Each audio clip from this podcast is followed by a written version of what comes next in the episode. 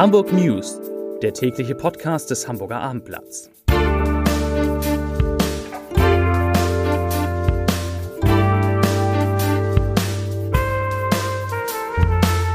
Herzlich willkommen. Mein Name ist Lars Heider und heute geht es in diesem Podcast, dem Original, um einen Hamburger Bahnhof, der so verkommt, dass sich Familien tatsächlich kaum noch reintrauen. Die weiteren Themen, der Verkauf von Top-Immobilien, man glaubt es nicht, zieht wieder an. Sylt will den Tourismus begrenzen, glaubt man auch nicht. Und gestohlene Fahrräder warten in Hamburg auf ihre Besitzer. Zunächst aber die Top 5, die fünf meistgelesenen Themen auf abendblatt.de, also die Texte, die unsere Leser am meisten angeklickt haben. Auf Platz 5. Regionalbahn stößt mit Lastwagen zusammen. In Mecklenburg-Vorpommern allerdings. Auf Platz 4. Stiftung Warentest. Günstige Gesichtscremes überzeugen. Auf Platz 3 Sturmböen, umstürzende Bäume, Kirsten fegt über den Norden. Auf Platz 2 großer Schreck für Katharina Fegebank, Reifenplatzer bei Tempo 120. Passiert ist der zweiten Bürgermeisterin zum Glück nichts. Und auf Platz 1 zweiter Corona-Toter in Hamburg binnen sechs Tagen. Das waren die Top 5, die fünf meistgelesenen Texte auf abendblatt.de. Ja, zu Corona, da gibt es viele Zahlen in diesen Tagen und eine finde ich, erstaunliche habe ich heute mal mitgebracht und will sie gleich vorweg verkünden. In Hamburg gab es nämlich zuletzt 9.500 Tests pro Woche. 9.500 Tests, das waren mehr als dreimal so viele wie in der Hochzeit der Pandemie in den Monaten März und April. Und das, das soll sich nach dem Willen von Peter Tschentscher, dem ersten Bürgermeister, schnell wieder ändern, weil, vielleicht habt ihr, vielleicht haben Sie es schon gehört, die Labore allmählich am Limit sind, also so viel Test auf Dauer können die Labore gar nicht bearbeiten. Deshalb sollen künftig Rückkehrer aus Risikogebieten wieder automatisch in Quarantäne gehen, so fünf bis sechs bis sieben Tage. Und diese Quarantäne, die können Sie dann nur verkürzen, wenn Sie auf eigene Kosten einen Corona-Test machen. Ja, das soll sich ändern. Morgen will Peter Tschentscher das mit den anderen Ministerpräsidenten und mit Bundeskanzlerin Angela Merkel in Berlin besprechen, hoffentlich beschließen. Einen großen Gegner gibt es, natürlich Markus Söder, der bayerische Ministerpräsident, der hat schon gesagt, er möchte bei den kostenlosen Tests bleiben. Viel Glück. Heute, wie gestern, hat es in Hamburg 27 Neuinfektionen mit dem Virus gegeben. Der 7-Tage-Wert, also die Zahl der Neuinfektionen, äh, in den vergangenen sieben Tagen auf 100.000 Einwohner gerechnet, sinkt leicht auf 10,2. Zu einem anderen Thema. Seit Monaten, ja, seit Monaten verfolgen Altonas Bezirkspolitiker den rapiden Niedergang des Bahnhofs im Bezirk. Und jetzt reicht es ihnen, nicht nur ihnen, sondern auch den Bürgern, ehrlich gesagt. In einer groß angelegten Aktion wollen die Altonaer Politiker die Deutsche Bahn, wie es heißt, zwingen, äh, die, die Deutsche Bahn wie es heißt, in die Verantwortung zwingen. Das Thema steht am morgigen Donnerstag auf der Tagesordnung der Bezirksversammlung und der vielsagende Titel des Antrags, den CDU und SPD gemeinsam einbringen, er lautet Schluss mit Gestank und Vermüllung am Altonaer Bahnhof. Wer der manchmal diesen Bahnhof benutzt, und das machen ja Zehntausende jeden Tag, der weiß, wovon äh, die Rede ist. Hunderte von Beschwerden hat es in den vergangenen Monaten zu dem Thema gegeben. Ähm, und äh, der CDU-Fraktionschef Sven Hilscher, der sagt, Zitat, es vergeht kaum ein Tag, an dem wir nicht auf die Zustände im und am Bahnhof angesprochen werden. Das bestätigt sein SPD-Kollege Thomas Atrian, der übrigens auch einen Zusammenhang mit der aktuellen Corona-Krise sieht. Er sagt, Zitat, die Menschen sind bei Themen wie Sauberkeit und Belästigung durch Fremde deutlich sensibler geworden. Zitat Ende. Und wir haben auch mit einer der Bürgerinnen besprochen, die sich da Sorgen macht um den Zustand des Altonaer Bahnhofs. Sie heißt Regine Drinkut und sie hat folgende Geschichte zitiert. Ich zitiere. Kürzlich haben wir meine betagte Mutter am Bahnhof abgeholt und sind dann in den Parkhausfahrstuhl gestiegen. Die Zustände dort sind ungeheuerlich. Man klebt mit den Schuhen am Boden fest und der Gestank war so schlimm, dass wir uns fast übergeben mussten. Zitat Ende. Insgesamt kann man sagen, dass die Beschwerden äh, der verärgerten und auch der verunsicherten Bahnhofsbesucher zwar vielfältig sind, aber im Kern immer gleich. Es geht um die Belästigung von Passanten durch alkoholisierte Gruppen, die an den Einhängen des Bahnhofes herumhängen. Es geht auch um wildes Urinieren im gesamten Bahnhofsbereich und um exzessive Trinkgelage und, na klar, Handgreiflichkeiten zwischen alkoholisierten Obdachlosen. Das ist alles immer häufiger zu beobachten und besonders übel ist es, hm, das kann man aus eigener Erfahrung sagen, im Tunnel zwischen der großen Bergstraße und dem Einkaufsbereich des Bahnhofs, in dem Obdachlose den Beschwerden zufolge immer wieder ihre Notdurft verrichten. Zunehmend, so ist zu hören, sei auch der Eingang zur Ottensener Hauptstraße von diesen Verschmutzungen betroffen.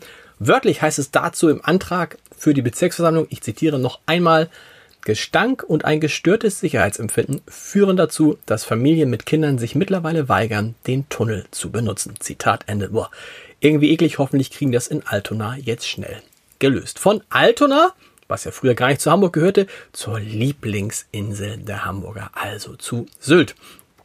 Die Corona-Pandemie hat dort ein paar Gewissheiten erschüttert und jetzt fragte man sich auf der Nordseeinsel, wie es denn weitergehen soll mit dem Tourismus immer neue Hotels hochziehen, immer neue Betten bauen, immer mehr Besucher auf die Insel holen.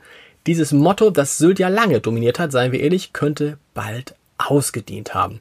Der Bauausschuss der Gemeinde will jetzt ein sogenanntes Fremdenbeherbergungskonzept erstellen lassen, das eben tatsächlich dem Tourismus Grenzen ziehen soll. Und die kleinste Fraktion in der Gemeindevertretung, die sogenannten Insulaner, die bringen sogar ein Moratorium ins Spiel, heißt einen zeitlich begrenzten Genehmigungsstopp für den Bau von zusätzlichen Gästebetten. Und ganz wichtig, die Insulaner stehen gar nicht allein mit dieser Forderung. Wir haben mit Peter Duven, das ist der Chef der Insel Tourismus Service GmbH gesprochen und auch der kann einem neuen Tourismuskonzept durchaus etwas abgewinnen, während das die Tourismusstrategie von Schleswig-Holstein im Grundsatz ja nach wie vor vorsieht, weitere Beherbergungsbetriebe, Hotels, Pensionen, Ferienwohnungen im Land zwischen Nord- und Ostsee anzusiedeln, hält Duven, der Tourismuschef von Sylt, das für keine gute Idee. Er sagt, das kann und darf nicht der Leitfaden für Sylt sein.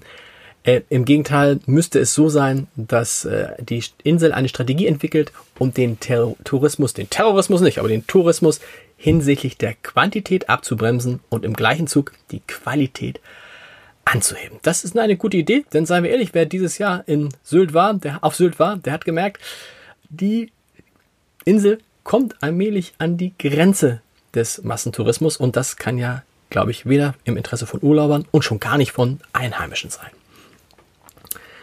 Zu einem anderen Thema. Erinnern Sie, erinnert ihr euch noch an die 2000 gestohlenen Fahrräder, die die Hamburger Polizei in einer Lagerhalle gefunden hat und die daraufhin ins Netz gestellt wurden und man dann monatelang versucht hat, die Besitzer zu finden. Wir vom Hamburger Abendblatt haben das unterstützt, haben auch viele dieser Fahrräder auf unserer Homepage äh, www.abendblatt.de gezeigt.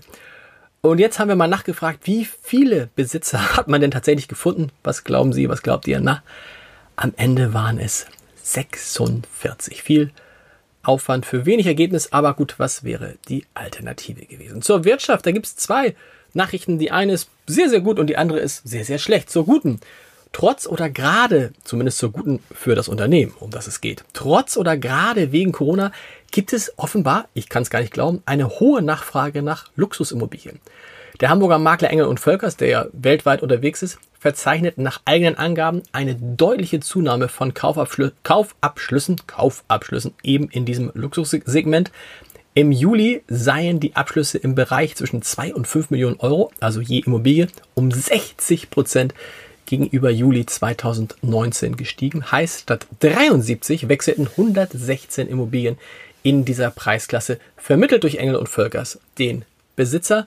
Und was sagt der Chef von Engel und Völkers? Was sagt Sven Odia? Er sagt, Zitat, wir sehen deutliche Nachholeffekte und eine hohe Käuferaktivität an deutschen und ausländischen Immobilienmärkten. Ja, wow, man glaubt es nicht. In Österreich und der Schweiz liegen die Abschlüsse gar schon wieder auf dem Niveau vor der Pandemie und in den USA und Kanada, da ist sogar der Vorjahreswert überschritten worden. Also, Engel und Völkers merkt die Corona-Krise gar nicht. Den Hamburger Modeschmuckkonzern Bijou Brigitte, auch kein kleiner Laden, trifft sie dagegen schwer. Das Unternehmen hat heute bekannt gegeben, dass es, dass es im ersten Halbjahr einen Verlust vor Steuern von 30,3 Millionen Euro, 30,3 Millionen Euro gemacht hat. Zum Vergleich, im ersten Halbjahr 2019 hatte Bijou Brigitte mit Kettenohrringen und Armbändern noch einen Gewinn von 6,6 Millionen Euro eingefallen, äh, eingefahren. Man hat versucht, auch noch diesen Verlust zu verringern durch Einsparung bei Mieten und beim Personal. Das ist aber ja so weit gelungen, dass man dann auf 30,3 Millionen Euro kam. Und das Filialnetz, das wurde auch ein bisschen verkleinert. 14 Filialen wurden geschlossen, aber trotzdem hat das Hamburger Unternehmen immer noch 1028 Standorte in 20 Ländern. Zum Podcast-Tipp des Tages. Mehr als 500 Studien liefen im vergangenen Jahr allein an den Hamburger Asklepios-Kliniken. Geforscht wurde unter anderem zu verschiedenen Krebserkrankungen, zu Herz-Kreislauf-Störungen, aber auch zu Erkrankungen aus fast jedem anderen medizinischen Fachbereich. Doch was hat der einzelne Patient überhaupt davon, an einem solchen Forschungsprojekt teilzunehmen? Das klärt meine liebe Kollegin Vanessa Seifert heute in einer neuen Folge des gemeinsamen Podcasts von Asklepios und Abendblatt, der digitalen Sprechstunde. Hören Sie, hört ihr mal rein unter www.abendblatt.de slash podcast.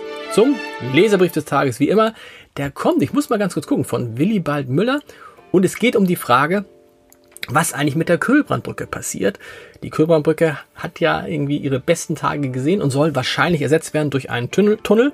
Die Frage ist, bleibt die dann trotzdem stehen? Wird sie abgerissen? Das kann man ja einfach nicht so machen mit einem Hamburger Wahrzeichen. Und Herr Müller schreibt, ich zitiere, die Kühlbrandbrücke ist nun einmal ein Wahrzeichen Hamburgs und dürfte damit auch aus dem Stadtbild nicht wegzudenken sein. Wenn denn schon ein Tunnel für die Querung des Kühlbrands angedacht wird, so bin ich der Auffassung, dass die Kühlbrandbrücke uns weiterhin erhalten bleiben sollte. Aus touristischer Sicht kann ich mir nichts Schöneres vorstellen, als über diese Brücke mit dem Fahrrad zu fahren, um den herrlichen Ausblick zu genießen.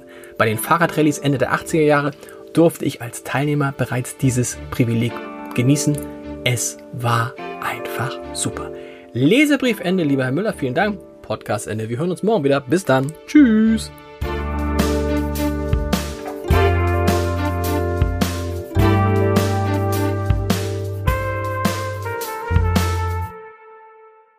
Weitere Podcasts vom Hamburger Abendblatt finden Sie auf abendblatt.de slash podcast.